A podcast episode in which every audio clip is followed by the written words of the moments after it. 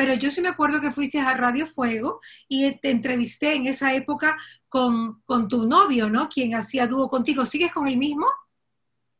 Bueno, yo ya he cambiado de novios hace ya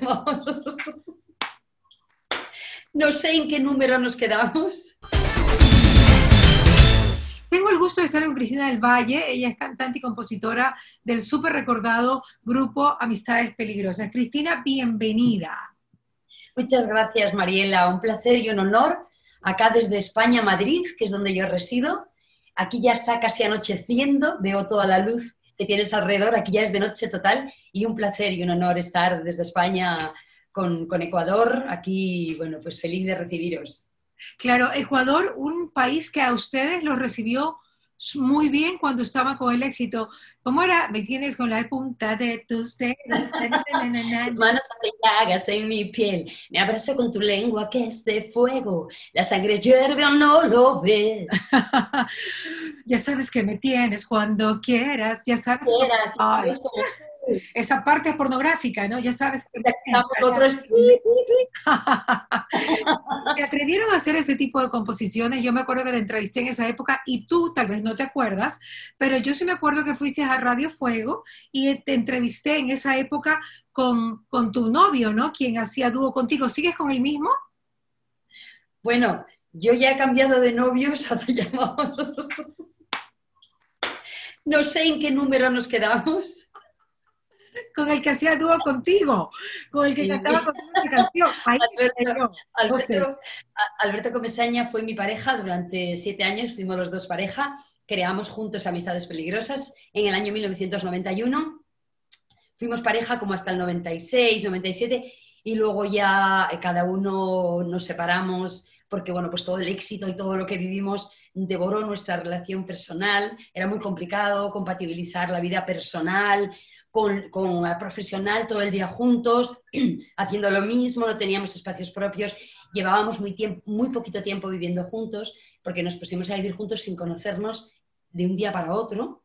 Y entonces cometimos esa locura y entonces, bueno, pues en el 96, 97 eh, decidimos cada uno hacer nuestras vidas y el grupo siguió, pero luego ya cada uno tomó sus rumbos diferentes. Claro, claro. Y eso fue muy difícil porque cuando compartes también el tema laboral, ¿cómo lo, cómo lo pudiste manejar, Cristina? Porque yo creo que le pasa a mucha gente que a veces no se decide tomar decisiones por un tema laboral. Sin embargo, es necesario. Sí, yo creo que es, muy, la relación afectiva ya es complicada de por sí, ¿no? Las relaciones humanas son súper complejas, ¿no? Y más cuando, cuando compartes una profesión con una exposición pública muy, muy fuerte, con, con un ritmo de vida también muy, muy, muy antinatural, porque no tienes horarios, porque es toda una locura, te pasas viajando las 24 horas del día. Nosotros hubo un mes, el primer año del grupo, que en agosto hicimos 28 conciertos seguidos, seguidos sin parar. Yo iba, llevábamos, teníamos un, un, perro maravilloso que era como nuestro hijo y llegó un momento que uno de los días que pasamos por casa para cambiar la maleta, se tiró en el suelo y dijo, no me muevo de aquí. El perro. El, perro. Tirado yo arrastrándole, por favor, porque era mi Gabriel, no salgo de aquí más, mamá, déjame aquí que no quiero viajar más. Entonces era una locura la vida que teníamos. Y, la verdad es que era muy complicado porque aparte yo soy una adicta al trabajo, me vuelve loca mi trabajo, me apasiona con locura mi trabajo. Entonces yo no desconecto las 24 horas. Entonces Alberto era como yo me levantaba primero y ya estaba ahí maquinando, y ahora tenemos que hacer esto, y ahora lo otro, y ahora tal. Entonces era todo con una densidad que dices, no puedo más. Entonces, el primer, hay una canción que es la de Me quedaré solo, la famosa Tía, sin tu valía seré un pringao que fue un poco la canción que marcó y, de alguna manera simbolizó esa ruptura, ¿no? Que dolorosa para los dos, inevitable porque era imposible ya compatibilizar y convivir.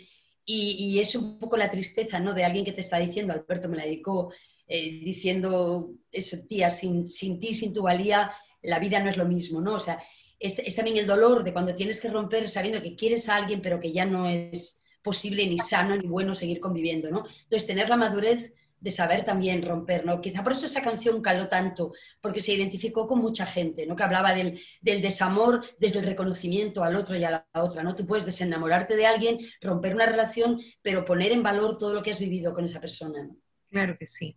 Ahora, ¿qué pasó con Amistad? Ustedes hicieron canciones preciosas.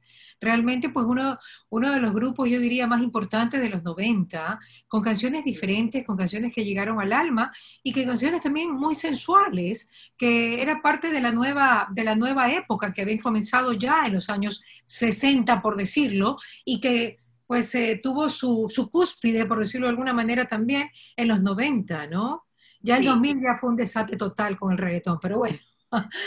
Pero, sí, amistades sí, sí, llegaron ustedes a una etapa muy bonita, Cristina. Sí, yo creo que vivimos un momento mágico. Era la eclosión, fue un poco casi entre los 80 y los 90, ¿no? Por eso la música de los 80 y los 90 sigue igual de viva que nunca, porque, porque nadie ha robado ese espacio, porque era tan rica, tan diversa, tan personal, porque luego lo que ha ocurrido es que al final hemos, hemos convertido todo eh, en, uniforme, ¿no? En, la uniformidad, que es lo que mata la identidad y la personalidad. Los grupos de los 90 y de los 80 teníamos y tenemos una identidad propia. Te puede gustar o no el grupo, pero cuando tú lo escuchas, sabes que es el grupo, porque es diferente, porque tiene un sonido diferente, porque nosotros lo que conseguimos era que dos personas muy diferentes, chico-chica, en un momento también donde los grupos siempre parecía que en un dueto siempre era el chico el que llevaba la voz cantante y la chica parecía como que se borraba para ser la nota colorista o el florero, ¿no? Y en nuestro caso éramos dos personalidades muy fuertes que ninguno de los dos estábamos dispuestos a ceder nada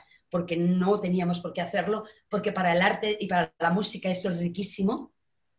Por eso convivían cosas como canciones muy sensuales y muy sexys, que era la parte que Alberto había llevado eh, y traía de bagaje de su grupo Semena y, que yo había apoyado a muerte porque él en España había estado muy censurado en los medios, lo censuraron en televisión, en las radios, como era como un escándalo, ¿no? Y entonces yo, él estaba como, decía, no quiero ya saber más de, de, canciones sensuales, porque es que dije, no, de eso nada, es tu identidad, tu estilo, y hay que traerlo a amistades. Entonces mm, se mezclaba toda esa parte de Alberto con la parte de compromiso social, ¿no? Eh, y reivindicativa que llevaba yo de bagaje, ¿no? Venía del mundo del pop, pero también de la canción de autor. Por eso en Amistades convivieron canciones como Estoy por ti, que fue eh, o Me haces tanto bien, que fueron una bomba, con canciones como Africanos en Madrid, que trataba el tema del racismo, canciones como eh, mm, Casi nunca bailáis, que hablaba también de la violencia silenciosa contra las mujeres, eh, canciones como Eloí, Eloí, que hablan de algo tan tremendo y duro, pero que está en el debate público y político como es la eutanasia, el derecho a elegir una muerte digna. Entonces, Amistades era un grupo de vanguardia,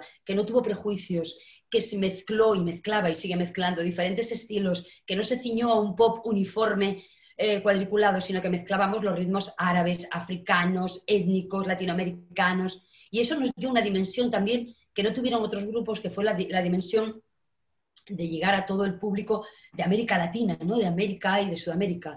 Y eso fue para nosotros lo más mágico porque, bueno, dices, bueno, triunfas en tu país, la gente te conoce, pero de pronto en, un montón de países donde la gente pues eh, reclamaba el grupo, lo apoyaba, compraba sus discos, fue mágico. Hicimos una gira durante dos meses por varios de los países y era impresionante y emocionante, ¿no? Que de pronto la gente, el amor, el cariño. Eh, actuamos en Colombia, en la Plaza de Toros de Bogotá, yo no lo olvidaré en mi vida, no lloré nunca en mi vida tanto allí eh, arrodillada en el suelo del escenario, besando el suelo, dando las gracias ante 20.000 personas que nos gritaban nuestras canciones. Y bueno, eso, eso imagínate, es, para un artista, es eh, ya no, le puedes pedir más a la vida. Claro. Ustedes tuvieron mucho éxito en Latinoamérica. Me imagino que de esas anécdotas han de tener un montón, Cristina. Bueno, muchísimo. Nosotros llegamos a México y teníamos Imagínate, nosotros no conocíamos México, era la primera vez, llegábamos a México, México DF y de pronto había todo un club de fans esperándonos con flores, con carteles, con camisetas. Y nosotros era como en shock, ¿no? Haciéndose fotos, siguiéndonos, íbamos con una, con una especie de furgoneta o una, no sé cómo se, cómo se dice, aquí en, España, en España es como, una, como un jeep, eh, íbamos recorriendo las radios, haciendo la promoción y detrás venían un montón de coches de fans pitando, asomándose por las ventanas con carteles. Bueno, nosotros estábamos en shock total, ¿no?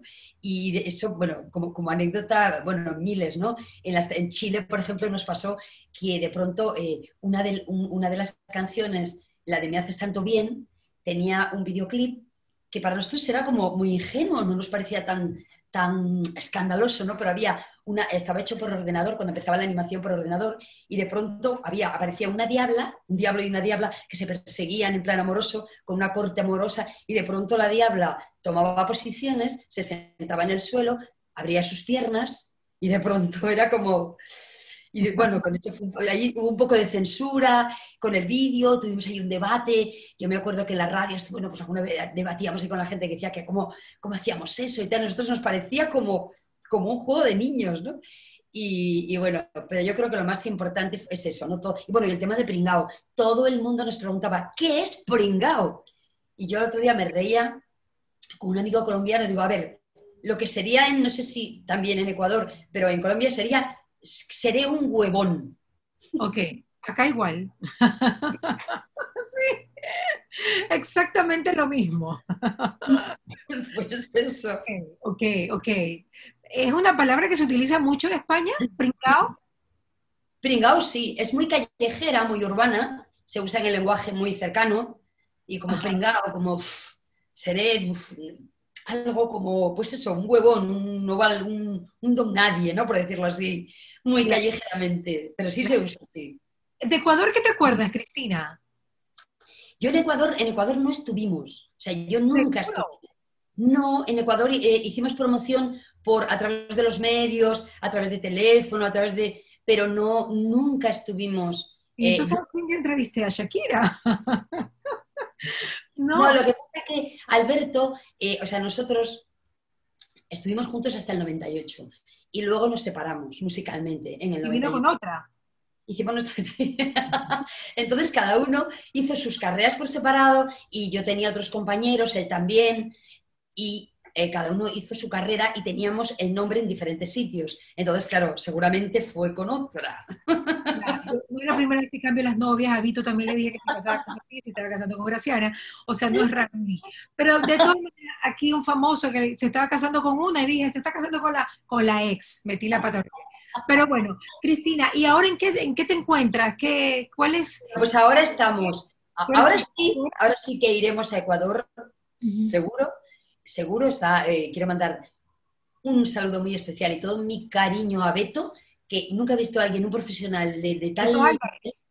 Beto Álvarez, que bueno, me tiene loca trabajando para acá, para allá, feliz. Es... ¿Tú lo conoces? No, no, lo conozco por... 50 mide, pero es, mira, todo lo que necesitas para ser famosa en Ecuador nuevamente. Yo le dije, Beto, yo necesito poner en mi vida un hombre como tú, porque yo, como sea. Bueno, vas a ver la ley de la ley, puede ser, ¿no? Vamos, su manera de trabajar, o sea, es que es como yo, o sea, no tenemos horario, no tenemos tal. un día recuerdo que grabé 45 saludos para diferentes medios en un día. Y Beto era, y ahora esto, y ahora lo otro, y ahora, y bueno, yo dije, bueno, yo le dije, bueno, es que yo necesito poner un nombre como tú en mi vida porque así es como yo soy feliz. Y entonces yo estoy segura, y es lo que más deseo para este 2021, ojalá antes, eh, el pisar el suelo de Ecuador, en los escenarios de Ecuador, con mi compañero Alberto Comesaña, con la esencia de amistades, para celebrar ese 30 aniversario que estamos preparando, porque se cumplen 30 años entre, entre enero y febrero de nuestro primer disco y la salida de nuestro primer single. Y queríamos... ¿Te vas a juntar con Alberto para venir? O, o sea, es un remember. Por supuesto, por supuesto. perdón, un reencuentro, porque remember no creo que te dejen. ¿no? Amistades peligrosas tiene que celebrar ese 30 aniversario como se lo merece su público. Y es con quienes creamos amistades, quienes somos en esencia amistades, Alberto y Cristina. Y estamos preparando una gran sorpresa con ese 30 aniversario y por supuesto para nosotros un regalo de la vida sería poder, poder eh, estar en Ecuador, conocer, pulsar, eh, agradecer a tanta gente que nos quiere ahí y que, que ha apoyado al grupo y, a lo largo de tantos años. Claro. Óyeme, pero tú eres una mujer sumamente trabajadora, ¿no? Y cercana. Tú sabes que a veces pasa que, sentimos que, que ciertos artistas son lejanos, ¿no? Son lejanos y los españoles concretamente son cortantes, son secos. Yo no sé si tú eres del sur de España o, de Canarias. Ah, del norte. ¿De dónde eres? ¿El País Vasco? De Asturias. Ah, eres de Asturias. Sí. soy asturiana. La gente, lo que es verdad que yo tengo muchos amigos y amigas eh, latinoamericanos y es verdad, ¿no? Y mi profesor de canto durante muchos años eh, es, eh, colombiano y, siempre me decía, y es que es verdad, y, lo dice, es que ustedes hablan gritando. Nosotros, los, en, los españoles, hablamos gritando. Yo, cuando voy a Latinoamérica o cuando mis amigos hablan, dices una, dulzura, una suavidad. Puedes estar enfadado, puedes estar diciendo, pero es la dulzura cambia. Y nosotros somos súper secos. A mí me decían amigos, es que ustedes cuando hablan parece que nos están gritando. Y yo más, que tengo muchísimo carácter, entonces soy como... Ahora, lo de la cercanía, la humildad, para mí son la esencia de un artista. Yo, yo, no separo, no, a mí me cuesta mucho separar al artista de la persona. Yo no puedo admirar a alguien que como ser humano no es admirable. Entonces, para mí la gente distante, la gente que, que se posiciona por encima de cualquier otra persona en función del éxito, del nivel económico, social, tal, para mí mm, como persona no, no tiene ningún valor y como artista menos. ¿no? Yo valoro muchísimo a los artistas que se comprometen además también con su mundo, con sus países, con su gente. ¿no? Para mí hay un referente que es René de Calle 13, eh, bueno, residente, que para mí es el símbolo de, lo que, de lo que para mí como esencia es un artista, ¿no? En cercanía, sencillez. ¿Por qué te gusta tanto residente? porque me apasiona mucho su compromiso social y político. Para mí también es muy importante, yo en España, aparte de, bueno, canto, pero además eh, soy una activista social, llevo trabajando muchos años en la lucha contra la violencia a las mujeres en mi país, he trabajado con muchos, en muchos lugares del mundo. Durante más de 18 años, después de dejar amistades, creé una organización social que se llama Plataforma de Mujeres Artistas contra la Violencia de Género y hemos recorrido el mundo en lugares bajo guerra, ocupación, porque para mí la música eh, llegó un momento en el que el éxito, el reconocimiento es muy importante, pero si yo como persona no alimento mi alma, mi vida, mis experiencias, si mi música, más allá de alimentar mi ego y de hacerme sentir muy bien, no sirve para transformar y para ayudar y para cambiar cosas no tiene sentido, ¿no? Fui educada por una madre muy valiente, comprometida, una víctima de violencia, eh, sobreviviente, y me educó precisamente en que el mundo no es mi pequeño círculo, ¿no? Y, sino que es toda la, toda la sociedad. Mi casa era una casita, una casa donde venían muchas mujeres a esconderse con sus hijos y hijas en un momento social donde en mi país eh, ser víctima de violencia era un estigma, ¿no? Y, donde no había leyes para proteger a las mujeres. Y yo nací con, una conciencia social desde niña, no entendía el mundo, sino era con un compromiso con el resto del mundo, ¿no? Y para mí, eh, mi sueño es que, y mi trabajo tiene que ver con que las niñas del futuro de mi país y del mundo no tengan que vivir lo que yo viví, ¿no? Luchar desde la música por un mundo en paz, por una cultura de paz, por, por la no violencia en el mundo, por la igualdad eh, de género y, por supuesto, porque las mujeres seamos ciudadanas en pleno, con plenos derechos. ¿no? Buenísimo, buenísimo, Cristina. Me vi una serie española que se llama Las chicas del cable. ¡Oh, maravillosa! Y creo que te identificas con ellas, porque es una época de lucha de la mujer, ¿no? Yo creo que la mujer no tiene que perder su feminidad, ¿no? Yo, yo soy una fan de que la mujer tiene que ser mujer primero que nada, pero dentro de ese ser mujer, que la respeten. Y yo creo que eso es lo más lindo.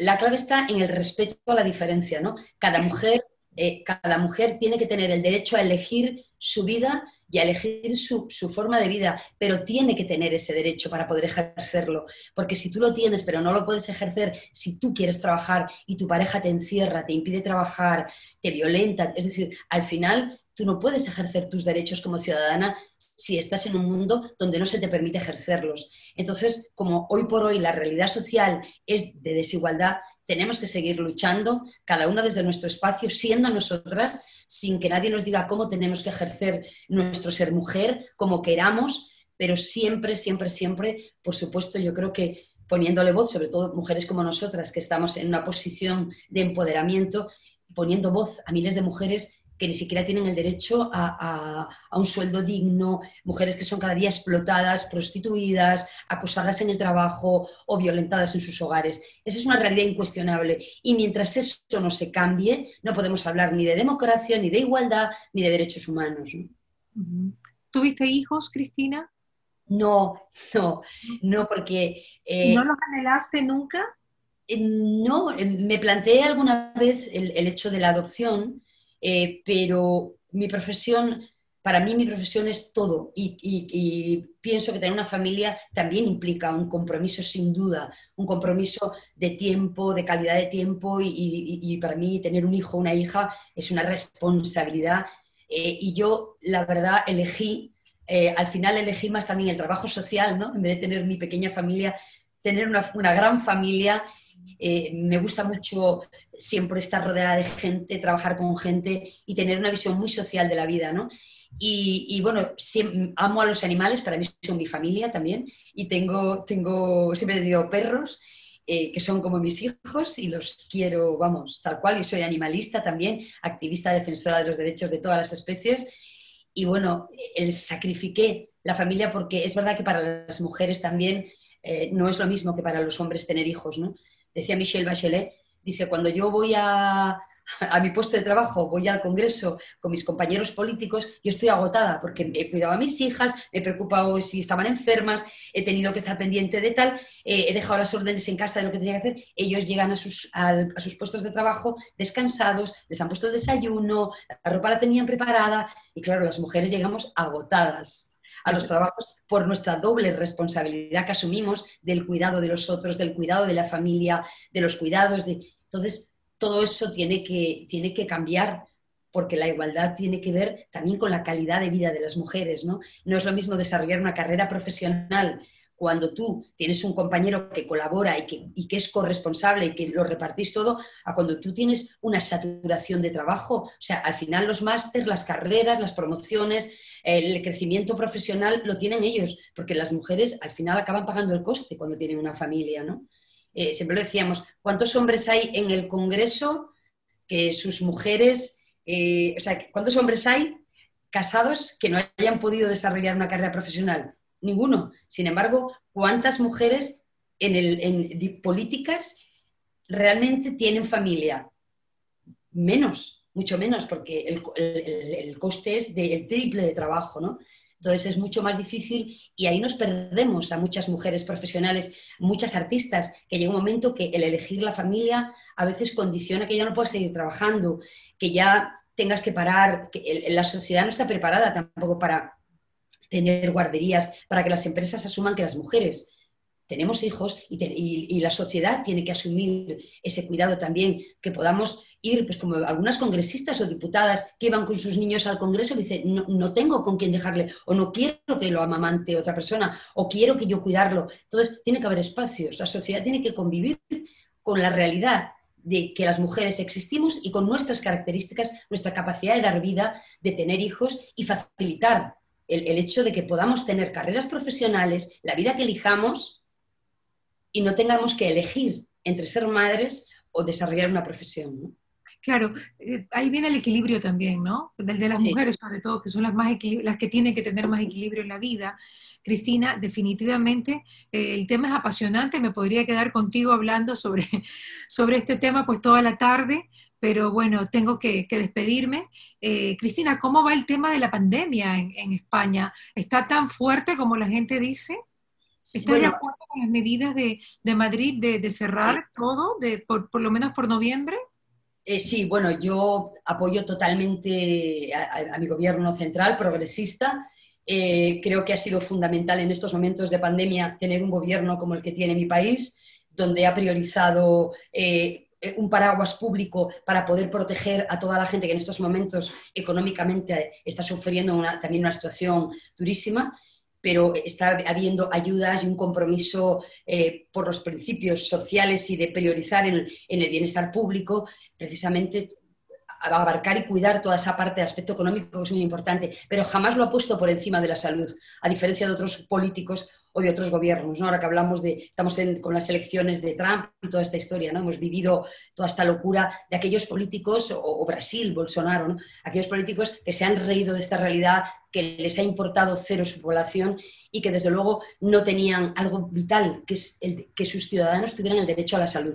Creo que eh, mi gobierno es un gobierno que ha priorizado la salud, la sanidad pública como un derecho irrenunciable para todos. Es verdad que llevábamos años de otro gobierno que había reducido muchísimos presupuestos y se notó cuando la pandemia azotó, teníamos mermado nuestro, nuestro sistema público por los recortes de gobiernos con otras ideologías. Y ahora mismo estamos en un momento complicado, difícil, pero, pero bueno, estamos ahí intentando, creo que los cierres son fundamentales ahora mismo, la responsabilidad de la gente es fundamental también. Pero hay, tanta, hay tantos contagios como se dice en el mundo entero. Lo que, está haciendo este país es contabilizar. Claro, un país puede decir, ah, no, yo no tengo tantas cifras. Claro, porque a lo mejor no está haciendo cómputo. Este país eh, está invirtiendo un gran presupuesto para que haya pruebas serológicas, para que haya estudios serológicos importantísimos también y sobre todo para que todo el mundo pueda hacerse las pruebas y saber eh, y computar y cifrar eh, cómo está la situación para hacernos un mapa. ¿no? Entonces, lo que, eh, hay mucha infectación porque hay muchas pruebas y la gente tiene derecho y acceso a hacerlas y eso se computa y aparece. En otros muchos países ni siquiera la gente puede ir a un hospital, ni mucho menos hacerse una prueba, como lo vimos en Estados Unidos, ¿no? el, modelo de progresismo, y es que la gente se moría y la metían en camiones o aparecían tiradas en las calles o enterrados en cualquier sitio como en Brasil, precisamente porque no hay una sanidad pública y porque no se prioriza los derechos a la el derecho a la salud, que es el primero y el más importante que hemos visto, ni el trato y, el, y la consideración hacia los profesionales de la salud, ¿no? que eso es muy importante. De poco nos sirven los héroes que, montamos eh, en, en nuestros imaginarios cuando los héroes han sido nuestros profesionales de la salud, que son los que salvan vidas, que al final es el valor más importante que tenemos el, estar vivos. Y, creo que en eso tenemos que hacer un reconocimiento unánime y cambiar nuestro esquema de valores y priorizar que nuestra salud es un derecho que tenemos que exigir y que nuestros sanitarios tienen que estar bien pagados, considerados, apoyados y tener una inversión importante en investigación, porque al final, insisto, sin salud no hay vida. La investigación la necesitamos tanto. Cristina, eres una activista política en serio, pero en serio. O sea, no sé mucho de lo que haces allá, pero me imagino que, realmente tienes que estar muy activa en todo lo que emprendes. Cristina del Valle, muchísimas gracias. Ella es parte del dúo Amistades Peligrosas. Para mí, el dúo más sensual que ha habido. no sé si, ¿tú te acuerdas de, estos italianos, Romina Power y... Romina sí, Power? sí, y Albano y Albano. Bueno, ellos cantaban bello también, pero no creo, eran más tiernos. Ustedes eran, wow, la sensualidad. Vamos, canción. Estamos a la suerte, tenemos que ir a muerte, estoy por ti. sí. Un beso, Cristina. Dios te bendiga. Mariela, de corazón. Gracias. acá de Lake en el 2021. ¿Qué pasa con Mariela? Llegó a ustedes gracias al auspicio de Nature's Garden, Interagua, Banco del Pacífico, Municipio de Guayaquil, EMAPAC, Produbanco, Ceviches de la Rumiñahui, ATM, Blemil, Vitafos, Municipio de Quito, Puerto Limpio, Mave, McCormick, Municipio de Vilagro, La Holandesa, Atún Campos, Diners Club, Fideca.